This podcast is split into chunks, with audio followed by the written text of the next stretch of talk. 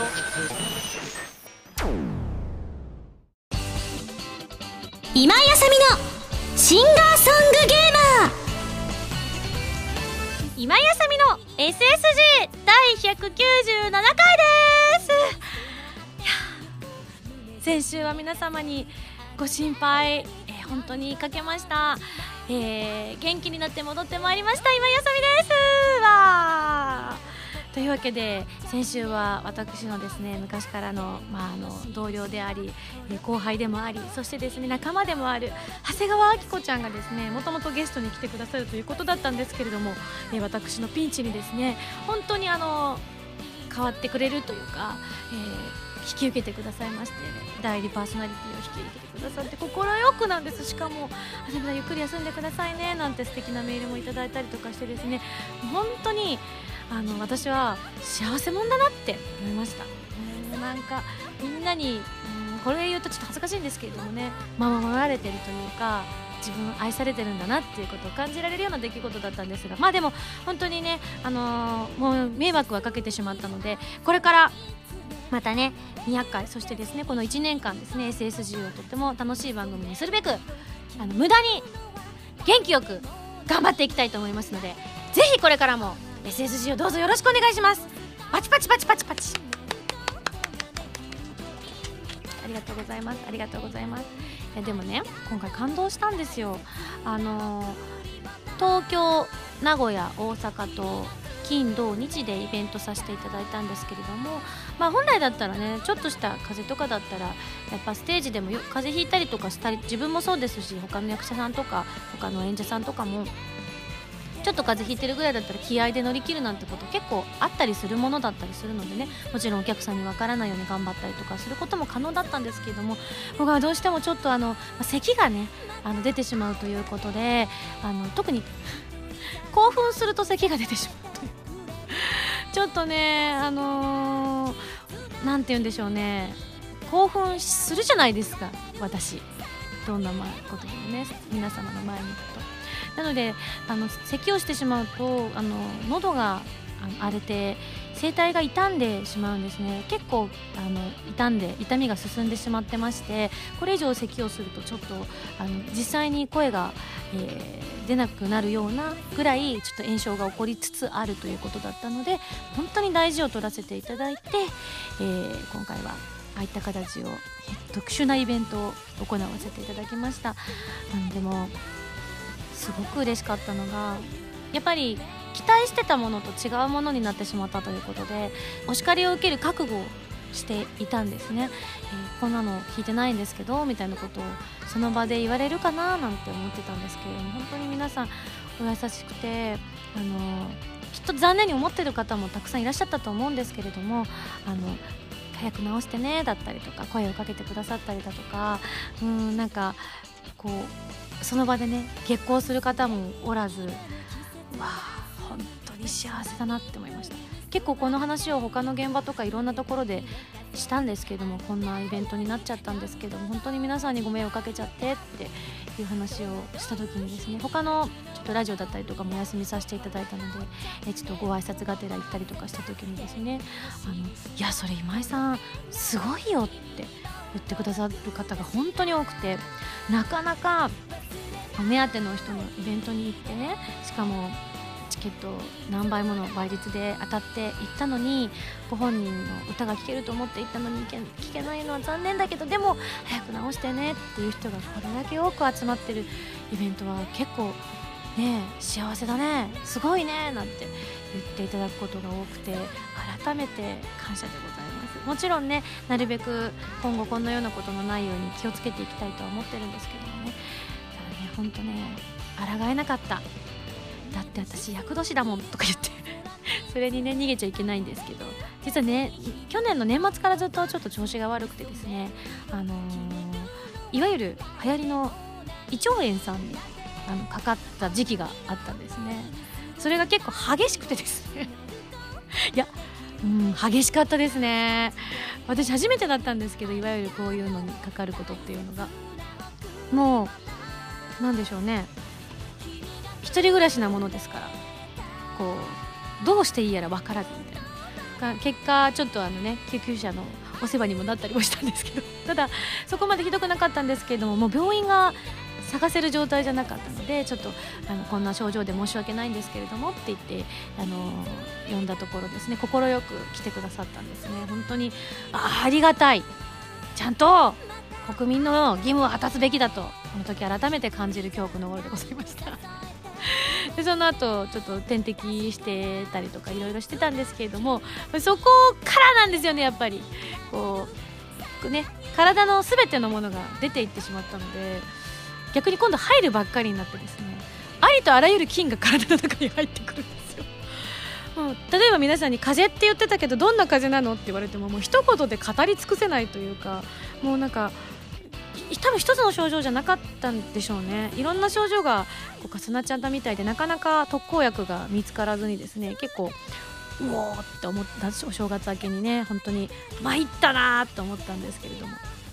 あのただこれを機にいろいろまた勉強にもなりました、えー、どんなことに気をつけたりとかすれば、えー、防げるのかとか、え、こういう症状の時にはどういう病院を探せばいいのかっていうのをねかなり勉強したのでやっぱり今後のためにはなったのかなと思ったのでもし何かね、えこう私できる言えることがあればアドバイスできることがだいぶ増えましたので 人生経験が増えましたのでねそういったものも生かしていきたいなと思っております。本当に助けてくださった皆さんね、えー、ちょっと今年1年全力を挙げて恩返しをしていききですね、えー、それ以降も一緒にまた何かできるように頑張っていきたいと思ってます。ありがとうございます。あいっぱい喋っちゃった。もうなんかね、何を話そうかなと思ってたんですけれどもあの喋れる幸福っていうのはこれに勝るものはないなっていうことを今改めて感じてます。弾丸トークですね。息つく間もなく喋ってるような気がするんですけど聞いてる方は不快ではないでしょうか。少しペースを弱めましょうか。そうですね。それでは、えー、そんな私の風邪を心配してくださっている方のメールを紹介します。隊長さんです。どうも。ニゴス風邪は治りましたか？治りました、えー、こんにちは。えーと、大阪名古屋東京イベントお疲れ様でした。自分もちょっと風邪気味でマスクを持参してました。えクリスマスからなかなか治らない風邪でしたがイベント翌日から体調がみるみる良くなっていきました。まさにミンゴスの手から生命のパワーが。そうなんですあの急遽ハイタッチ会にさせていただいたので喋れない分ねせめて、えー、触れ合いでこう皆さんにお土産を持って帰っていただきたいなっていう思いだったんですけれどもね。まさに貴重な黄金体験。ゴールドエクスペリエンス。あれ？でもハイタッチしたってことはあれですよね。きっと殴ったと同じような症状になった可能性があるからその後レクイエムになってゆっくりになってるかもしれない？ですか？ドドゥンドドンゆよ SSG もゆっくりに動いていません。はいどうも。ダルボイスさんです。どうも。えー、いろいろ書いてあるんですけれども最後読ませていただきます。ちなみに私は地元の駅から自宅に帰るまで傘が壊れたので吹雪の中を自転車で、えー、輪立ちに沿って全力疾走したら案の定風邪をひきました。こちらは風邪をひかれた方です。イベントの後にね。雪の日のイベントだから東京のイベントですね、えー、今井さんのせいではないのでへこまないでください。あすごくありがとうございます。なんかこういう優しい言葉は胸に刺さります。こういう弱ってる時って叱咤激励より優しい言葉が体にしみる。私もそうありたいです。弱っている人には優しい言葉をかけたいと思いましたありがとうございます、えー、そしてエルベさん。こちらの方もイベントに参加してくださいました、えー、まさかのハイタッチ会、えー、それでもうテンションがだだ上がりでした。あそう言っていただけると幸せでございます。ただ一つ問題が何でしょう。当日我々は会場入場の際手を消毒。え入場後にスタッフさんによりマスクが配布されミンゴスもマスク姿で登場するという限界体制。すいません。もう映すと嫌だなと思ってしまったものですから申し訳ないです。その中でのハイタッチ会。あのハイタッチ後手を洗えないじゃないですか。やだー!えー。そんなかこんなで帰りの電車もつり革につかまらず足だけで踏ん張り家に着くまでハイタッチの余韻に浸ってました。頑張りや家に着いてからしばし悩んだ末わざわざマスク配ったり等されたスタッフさんやミンゴスの配慮を無限にするわけにもいかん。ということで涙目で手をしっかり洗いました。ルカですねどうも。褒めてください。エルベよくやった。そうだ。みんなうすうす感づいてるだろ。私が自分のライブの前に手洗いうがいはしろよって言ったの。あれは自分にも言ってるんだ。ねえ。1兆円怖いよ。というわけでですね他にも本当にあのイベント行きましたよなんていう方もたくさんいただいたんですけれどもね本当にこのようなことのないように今後気をつけて頑張っていきたいと思いますのでどうぞよろしくお願いします。続いて新海さん。成人式のお話です。こちらの方なんと今年成人式を迎えたということで自分もようやく晴れて立派な新成人となりました。え地元が奈良県なので普段住んでいる東京から割とタイトなスケジュールで成人式へと向かったわけなのですが久しぶりに中学高校の友人と話すことができて本当にいい時間を過ごせました。成人式の後に開かれた同窓会は翌日に東京で授業があったために残念ながら途中で帰る羽目になってしまったのですが自分の誕生日をドッキリで祝ってもらったり帰り際東京でも頑張れよと笑顔で送り出してくれる友人たちに思わず涙がこぼれそうでした、えー、何度東京へ戻ることをためらったか。見た目は変わってもその人の人柄や性格はやっぱり変わらないものだなとつくづく感じさせられました。ということでいただきましたねそうなんです。あのイベントの最終日が成人式で東京は大雪で大混乱の中ね着物のお姉さんとかが一生懸命歩いてるのとか見てちょっと頑張れってね応援したくなっちゃうような気持ちになってましたけれどもそのあのイベントにもね今日実は自分の成人式の合間を縫ってきました。とか えー？みたいな。成人式と天秤にかけてこちらにお選びましたって。本当かよ？みたいな。そういう方もいらっしゃったんですけれどもね。結構あの、今年成人式を迎えるんだなんていう方がたくさんいらっしゃって。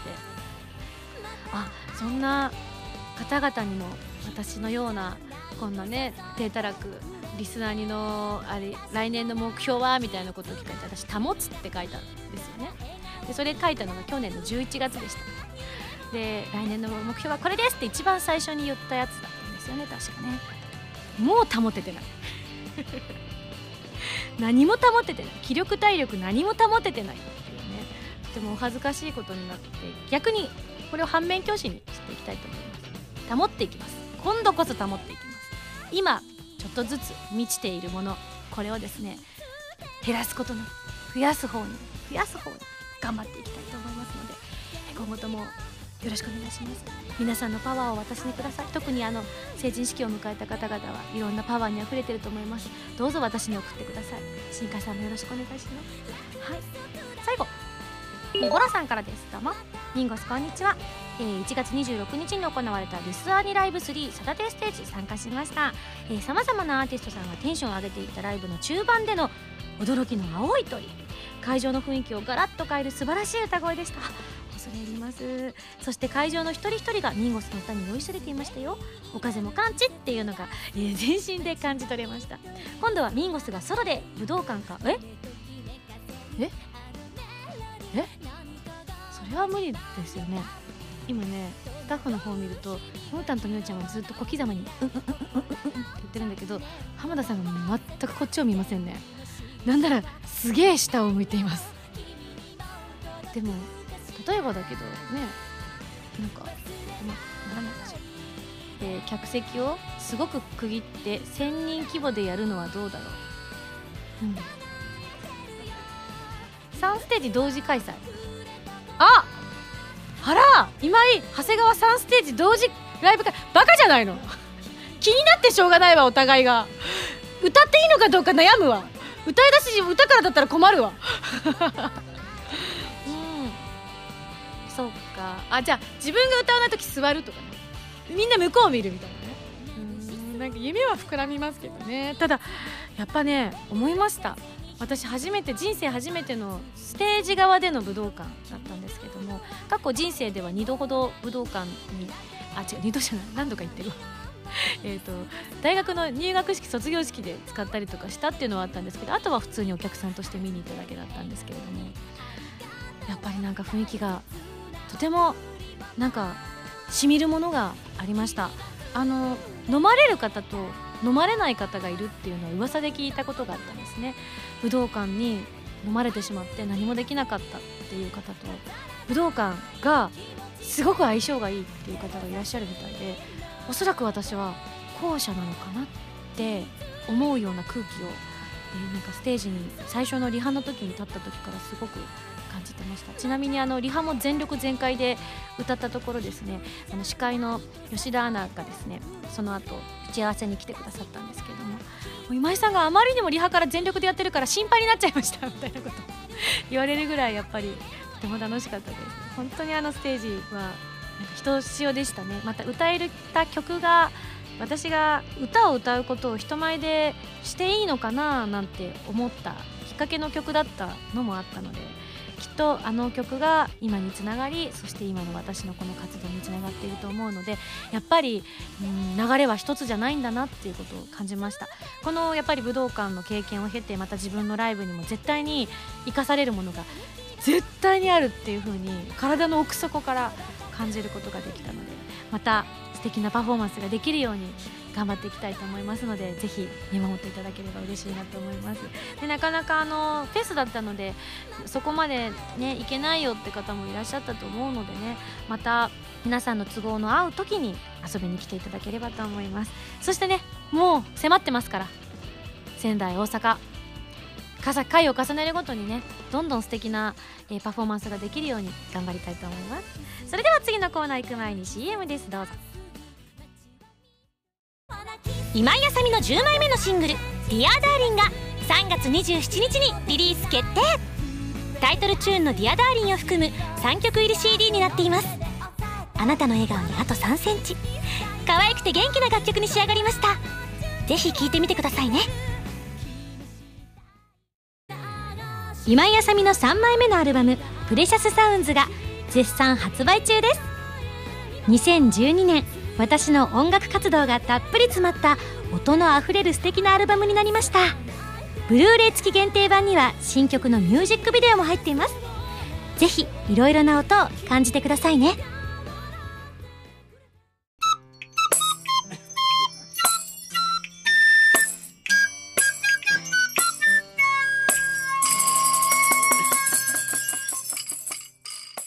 ファミセはファミツー .com 編集部から派遣された謎の司令官みおちゃんがおすすめするゲームを真のゲームを目指す私今井あさみが実際にプレイして紹介するコーナーです。前回の指令書に書いてあったおすすめゲームはスクエアエニックスさんから配信中の iOS 用ソフトシアトリズムファイナルファンタジーということで私の浮かれ予告動画がアップされてると思います。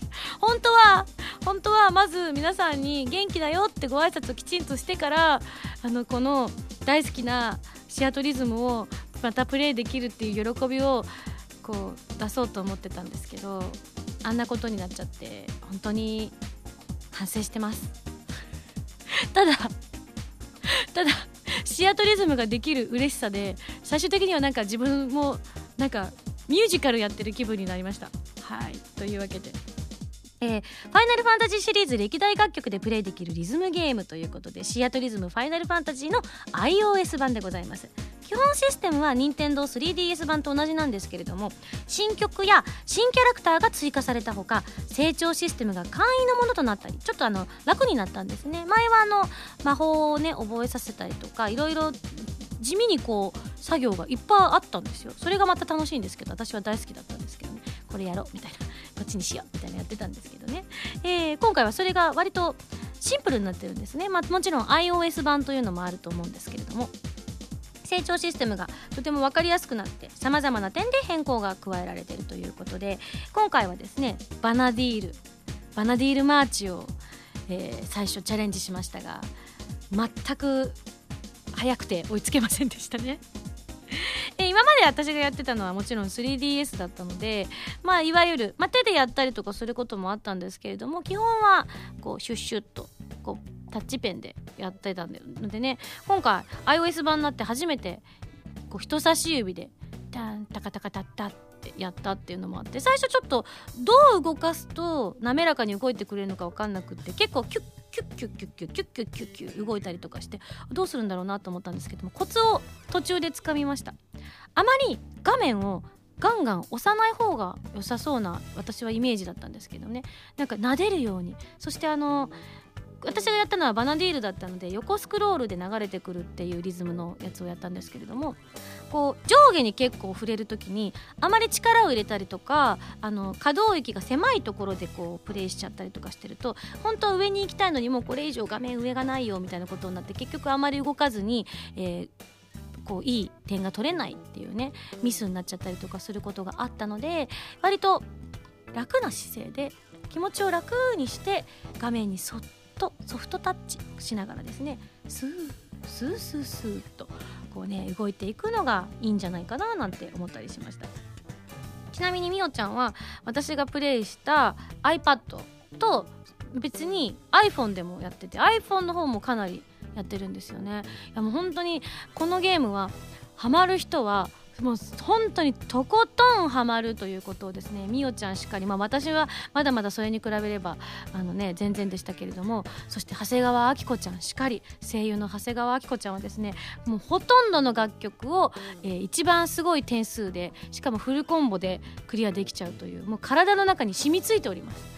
天性のリズム感がですねこのゲームのために発揮されているのではないかというぐらいですねつったかたかたかつったかたかたかとねこう魔法のように動かしていくんですね。ほんといつか皆さんにご覧いただきたいなって思うぐらいハマる人は本当にハマります。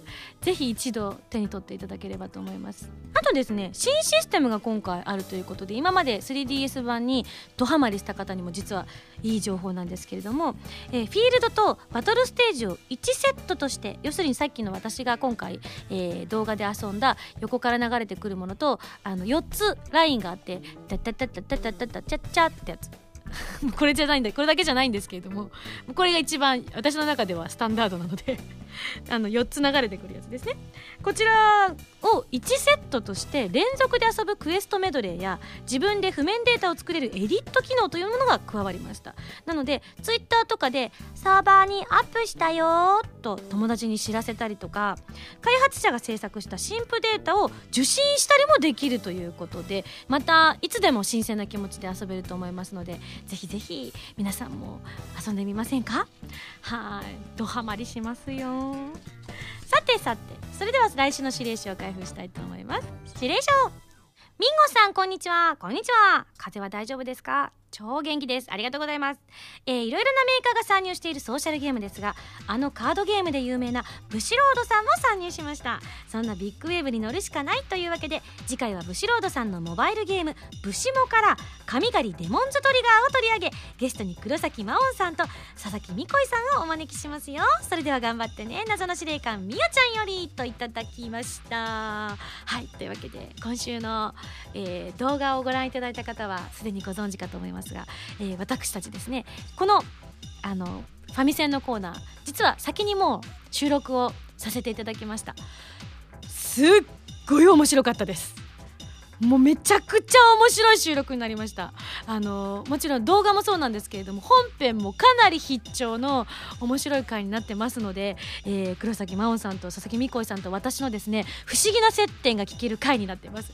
でもう先に撮ってるものですからこんな宣伝ができるっていう利点があるということをちょっと改めて感じていつもテレコにしていけばいいのかなと思ったらもうパニックになるからやめようって今思いました。どうもすいません。というわけで本当に期待していただきたいと思います。それでは来週のゲームは神狩りデモンズトリガーに大決定。以上ファミセンのコーナーでした。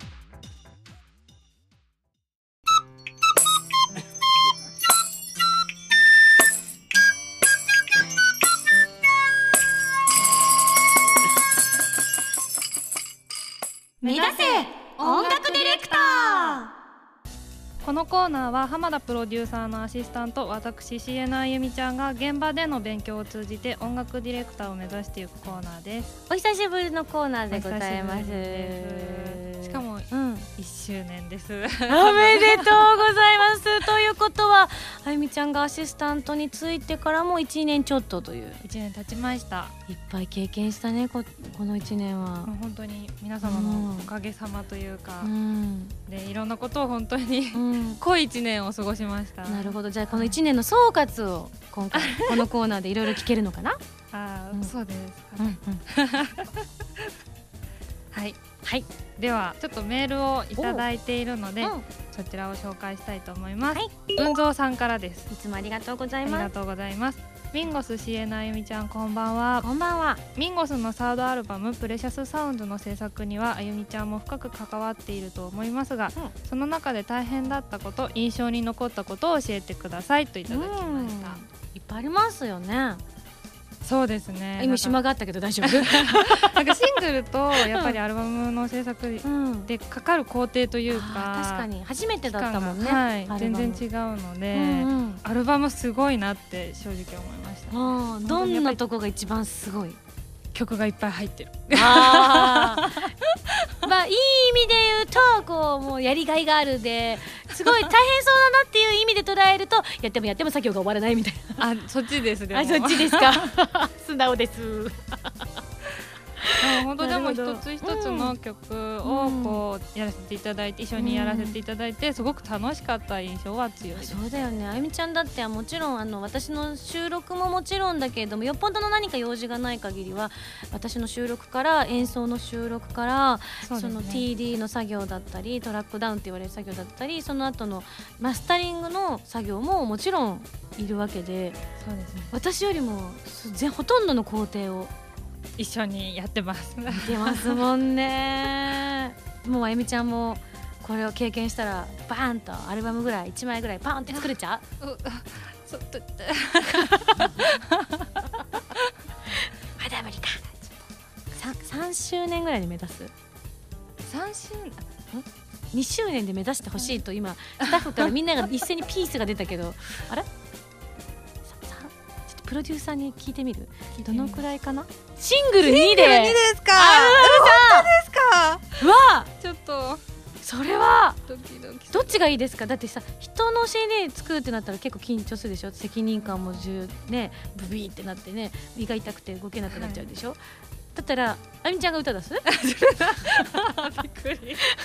ら割と気が楽かもよ意外とキャラクターソングとかやらせていただきたいですね。先にまずは。はい。ちょっとやらまあやってみたいなっていう、確かこれ抱負みたいな感じだと思うんですけど、うんうんうんうん確かに。まあでも2年目でそれが許可が下りること自体が結構すごいことだと思いますけどね。うん、あなるほど。はい。プロデューサーが力強いお言葉いただきましたので、ほったらかしにはしない。監視されているそうです、んなるほど。怖いですね、うん、怖くなったら逃げなさいね。はいありがとうございます。でもその大変だったことっていうのは、うん。やっぱりそのスケジュール管理みたいなのがやっぱりすごく大変に感じました、なるほどね。アルバムやっぱりそうん。のいっぱい曲が入ってるイうんコールいっぱい曲を作らなきゃいけなくて、その1曲を作る中でも、うん。そのたくさんのスケジュールを確保しなきゃいけないじゃないですか、例えば今井さんのあの楽曲の制作であれば、うん。仮歌をうん取るスケジュールを調整したりとか、うん。あとその本番というかうん。レコーディングのうん。スケジュールを調整したりとかっていうのもありますしでも今井さんはそのアーティストの活動もされてるけど、うんうんうんやっぱり声優さんとしてのお仕事もすごくうん。多忙でいらっしゃるからやっぱりその調整がやっぱり難しいですよね。そうですね。私もね本当にあの歌の喉のピークをどこに持っていくかっていうのはもう常に命題になってきてる気はしますよね。ね一番やっぱりいいパフォーマンスを見せたいからライブのところに一番ピークを持ってきたいんだけどでもはい CD もいいものを残したいっていう思いも強いから一番が多くやっぱりなってきてる気はしますよね。自分の中での一番が。そうで素敵な作品に関われたらこの作品は絶対頑張りたいっていうのがやっぱり20代の頃は本当にひまひま魔人だったから一月に一本の仕事に全力を注げばよかったんだけれどそれが毎日コンスタントに毎日一番を、うん、出していけるようになるっていうのはやっぱ自分もコントロールしなきゃいけないなと思ってまあね倒れた人が何を言っても。本当に。あゆみちゃんもね介抱しに来てくれたんだよ。何もできませんでしたが。何もしなくて私もごめんね。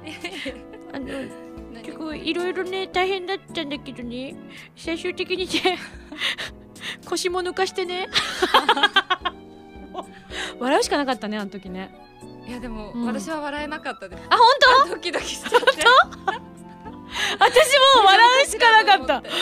もう咳のしすぎとやっぱ無理もしてたしこう体中に緊張が走ってたってのもあって。でイベント終わった後腰が抜けちゃって。そう。あの無痛ぎっくりになるっていうでもドキドキしましたようん。スタッフとしてはそうだよね。だからみんなが心配してるなと思ってみんなが悲壮感にあふれた顔してるから これはまずいなと思って「大丈夫です動きますよ。うん動かない」みたいなでもそんな感じでした本当に。そうね。さんはすごいこう周りを和ませようとしてくださるんですけど周りも心配でしょうがないみたいな余計痛々しいみたいな。もうたまちゃんとカズーの帰り際のあの顔が私忘れられないもんね。この人マジで何なんだろうみたいなぐらいのぐらいに心配しすぎてなんか知らない人みたいな目で見てた私のこと。を この人は一体どうなってるんだろうみたいな。どうだったの？ほん2人にもちょっとね今後この間のお礼も兼ねて聞きたいですけれども。いやいやななのであの雪も降ってたのであゆみちゃんも実家に帰れなくなっちゃった。お家に帰れなくなっちゃったので。もうこうなったらそうだうちに泊まりに来ようって言ってですねうちにあゆみちゃんが泊まりに来ました。ありがとうございました。何もしないまま気を失ってすいません。まあ寝たんですけど。でも本当にやっと寝れましたね。はい。うん。それまでずっとねあの、うん。睡眠も取れないほどうん。大変だって聞いてたので。いやー本当に良かったです。ね人がいるって安心するんだなって思いました。本当に。救急車呼べます そうね。もう救急車は大丈夫だった。無痛ぎっくりだから。あ一日寝たら治った。そうなんだけどなんか隣の部屋っていうかリビングに誰かがいるってだけで急に安心してあのスーって眠れたんですよね。あとイベントが終わってほっとしたってのもあったかもしれないですね。なんか思ってた以上にやっぱ自分も気を張ってたみたいだから、うん、なんか起きた時にあの次の日も仕事がちょっとね一緒だったのかな？仕事ではないかなんかあの一緒になんかちょっとごちょごちょやってて昼ぐらいにじゃあねって別れたんですけどあのあゆみちゃんと別れてそれから小1時間してはっ!って思ったんですよ。ねあゆみちゃんのために私は何も渡してないって。寝巻きから歯ブラシのお客さん用の歯ブラシの場所とかタタオルの場所から何から何にも言わずに私はふいって寝てあ起きて寝てってやってて全然気が回らなくてあゆみちゃん優しいからね。いえいえタオルの場所を教えていただきました、あそこは言ったんだ。ついてここってあとは好きに全部開けて何も開けても困るものはない。みたいな 感じでしたね。はい。でもあれなあれなんですよね。後から聞いたら雪の中プロデューサーが雪をかき分けあゆみちゃんのお泊まりセットを届けてくれたらしいですよ。私が起きないからはい。お願いしてしまいました、ね。はいでも楽しかった。なんかこの経験もなんかいい経験になりました、うん、だからあのちょっと体調悪いなと思ったらあゆみちゃん呼ぼうって思いました。で今度は先に場所を教えときます。あはい。そう。でも全部どこ開けても大丈夫ですうち、はい。うん、怖いものはない あとね意外と開けるとうち押し入れに養生テープで全部書いてあるから。書いてありました。そうなの。気にならなかった？あの大事って貼ってあるシール。すっごい気になりました。でも大事だから大事なんだろうなと思って。そのままに大事って一箇所だけ引き出しに貼ってあって。そんなみたいな 開けるとそんなに大事でもないものが入ってるんだけど。これ結構トラップだよなと思いながらちょっと自分でもニヤニヤしちゃいましたけれども。ありがとうございます、えーでも元気になられてよはい。かったです、すごく安心しました、ね、今スタッフの目が痛いです。お前はどこまで喋るんだ。ありがとうございます。ではもう一枚。はい。はいえっ、とたっきゅうさんからいただきました。はい。あさみさんしえなあゆみちゃんこんばんこんはばんは。教えてほしいことがあります、私たちも参加しているコンペたくさんの曲から選ぶのはとても苦労しますが、うん。曲を決めたり歌詞を決めるときに重要ですよねよく新曲が出るときにあさみさんがこれ絶対これと決めていると聞きますが、うん。実際コンペの仕組みってどういうものになっているのでしょうか？私たちの場合ある程度用意されたものの中から好みの曲を選んで投票という形でしたが、そこにたどり着くまでの過程とか普通の曲選びの仕組みがどうなっているのかできれば教えてください。うん。まあじゃあコンペに限ってだよね。そうですね。まず何しますか？ディレクター。えっ、とどういう曲にするか決めます方向性を決めて。来た方向性。私は発注してないんでちょっと。あちょっとあのじゃあ真似したらいい浜田さんの真似したらいいんじゃないですか？浜さんの真似でうん、どうぞ、どういう曲にするのかうん。決めてこんな曲でお願いしますっていうのを、うん。各その作家さんのうん。事務所うん。にお願いコンペを依頼します、参加しませんかと、はい。うん。こういう曲を今求めてます。うん。それで送ってきてくださるうん。参加としてくださった方々が、うん。こう事務所を通して曲をたくさん出してきてくださって、まあ、あとは今皆さんにやっていただうんいてる段階です、そうだね。はい、うん。来た曲を全部聴く。そう。と 聞く。りあえず聴く。ふるいにかける。そうなんです悩む。ね選ぶみたいな。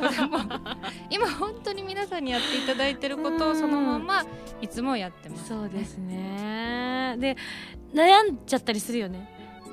こっちって決めた後にあでもこっちみたいな 時もあるもんね。ね。皆さんもきっとそんなね思いをしたんじゃないかと思いますが、はい。この後のコーナーではですねなんと、えー選抜された曲どれになったのかナンバーをですね大発表したいと思います。はい皆さんがどれを選んだのか私もドキドキです。ドキドキですね、ワクワクでございます。はい。というわけで目指せ音楽ディレクターのコーナーではメールを募集しております。音楽に関する気になることそしてあゆみちゃんにやってもらいたいことなどなど、はい。どしどしお送りください、えー以上目指せ音楽ディレクターのコーナーでした。ありがとうございました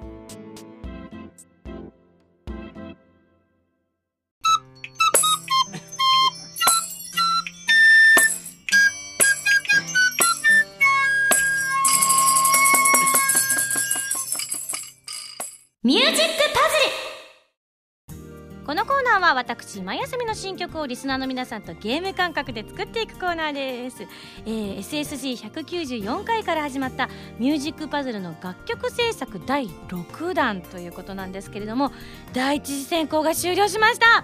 パチパチパチパチ。いやー各所からですね嬉しい悲鳴と混乱の悲鳴が聞こえていたんですけれども こんな中からたくさんの中から選ぶんだみたいなのだったりとかねどうしようみたいなのだったりとか本当にいろいろなお声が聞こえてきてですね過去一番の投票数いただきました。ありがとうございます。もうねすごいです。みんながどれだけ真剣に選んでくださったのかっていうのがそれだけでもひしひしと伝わってまいります、まあ、中にはひょっとしたら直感で好きな数字入れたロト6みたいな感じで選ばれた方もいるかもしれないですけどそれもまたね運命ですからね。運命は受け入れていきましょうということでですね、えー今日は皆さんのですね投票の横に感想があればっていうのをいいていたのでちょっと読めるかなと思いますね、えこちらヌスビーさんからいただきました、えーどの曲も良くてなかなか決められなかったのでかっこいいめの曲ならこれしっとりした曲だとこれっていう感じに完全に好みを織り交ぜて選ばせていただきました。どの曲が選ばれたとしても楽しみで仕方がありませんということで。はあはあなるほど。こういうナンバリングなわけでございますね。結構前半目の数字が多ございます、えーこちら天狗の軍手さん、えナンバー15は夜の雪。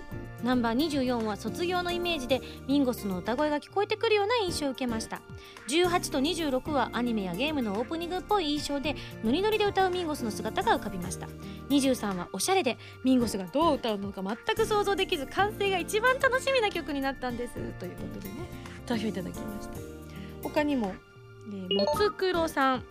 正直全部良かったので迷いました。でもこれかなということで選んだんです。自分の直感を参考にしたんですということでね。あ26この方も選んでますね。結構なんか26を選ばれている方がすごく目につくような今私の手元にある資料だとそんな風な感じがしますね。えギュッと K さん。テクノっぽい曲調で歌うミンゴスさんも見てみたいと思って6と9とか。え9はファンキーな感じですよねとか。23アダルトな感じもしなくもないですが、えーこういうのは今までとはちょっと違うかっこいい感じの曲調で、えー新鮮かなと思いましたとかね。あとあるあるさん。アップテンポでスピード感のある楽曲が聴きたいと思いこの曲を選んだんですってことで2曲選んで複数投票 OK だったのでねえ2票と3票に分かれて投票してくださってますね。いやいやいや面白いですね。僕の直感ですっていうのに全く番号が違う人もねいたりとかしていろんな風に皆さんが受け取ってくださってるんだなと思いますよね。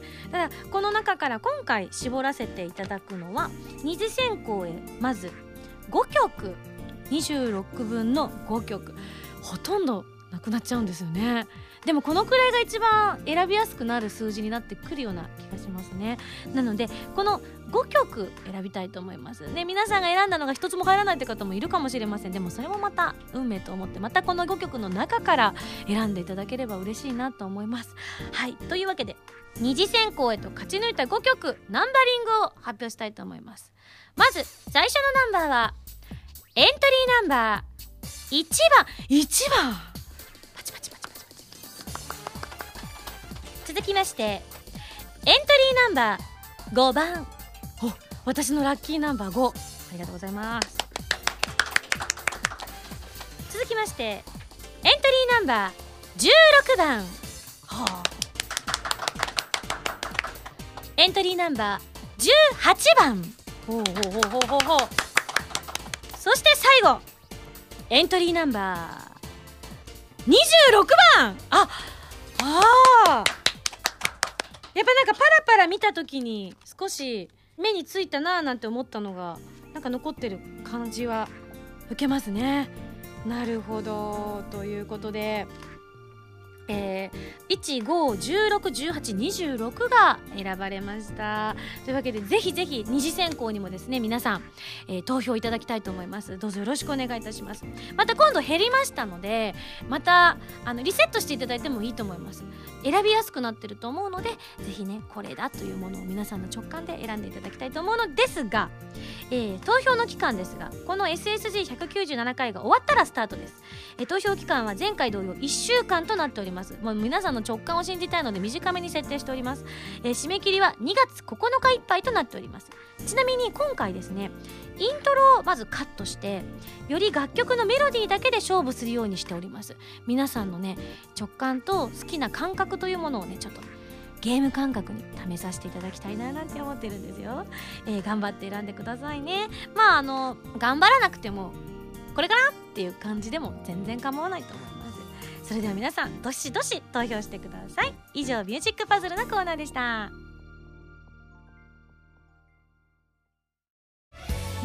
原由美のセカンドシングル「蛍火」が3月27日にリリース決定です。タイトルチューンの「蛍火」はコープスパーティートーチャードソウルズ暴虐された魂の呪叫のエンディングテーマになっています。全部で3曲入りですよ。とっても切なくてでも温かい素敵な楽曲が出来上がったのでぜひ聴いてくださいね。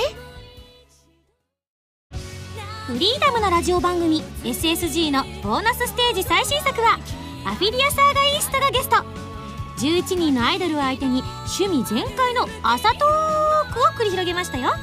バロックの新曲も入った今井あさみの SSG アフィリアサーガステージはドキドキ疾風陣雷編とワクワク天地創造編の2種類で好評発売中です。みんな一緒にリア充しないでアフィリア充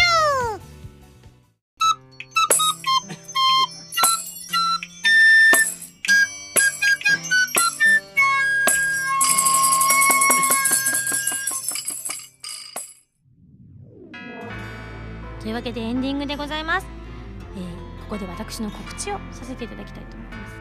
2013年3月27日に10枚目のシングル「ディアダーリンが発売されます。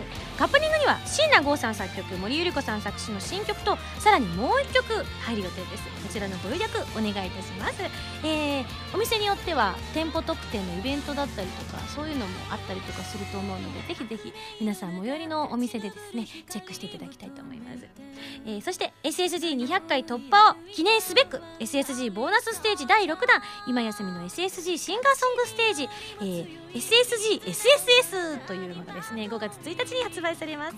スパークルリグレット海と空と君とストラグル参加の祈りそして新しく生まれる新曲を収録したディスク1に加え初回生産版はトークを収録したディスク2の2枚組となっております。さらに過去の SSG ボーナスステージシリーズの CDDVD を収納できる特別仕様のケースや SSG 会員証もついてきます。エンターブレインのショッピングサイトエビ天とポニーキャニオンのキャニメ .jp で予約すると抽選で発売記念イベントの参加券が当たります。忘れないように早めに予約してくださいね。番組では皆さんからのメールを募集しております。普つおたぎておたなど各コーナー宛に送ってください。宛先はファミツル .com の応募フォームまたはホームページに書いてあるアドレスからメールで応募する際は題名に書くコーナータイトルを本文にハンドルネームとお名前を書いて送ってきてくださいね。次回の配信は2013年2月9日土曜日ということで仙台ライブの当日となっております。ね素敵なライブにできるようにこれから詰めていきたいと思っておりますので頑張ります。はい応援してください。それではまた来週土曜日に一緒に SSG しちゃいましょう。お相手は今やさみでした。あ投票忘れないでね。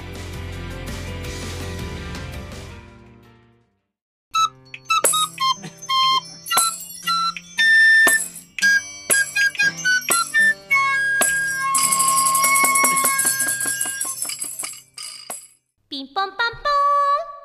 緊急ニュースです。皆様こんばんは。今やさみです。えー、2月23日に迎える SSG200 回記念の詳細をここでお知らせしたいと思います。ついに決まりましたよ。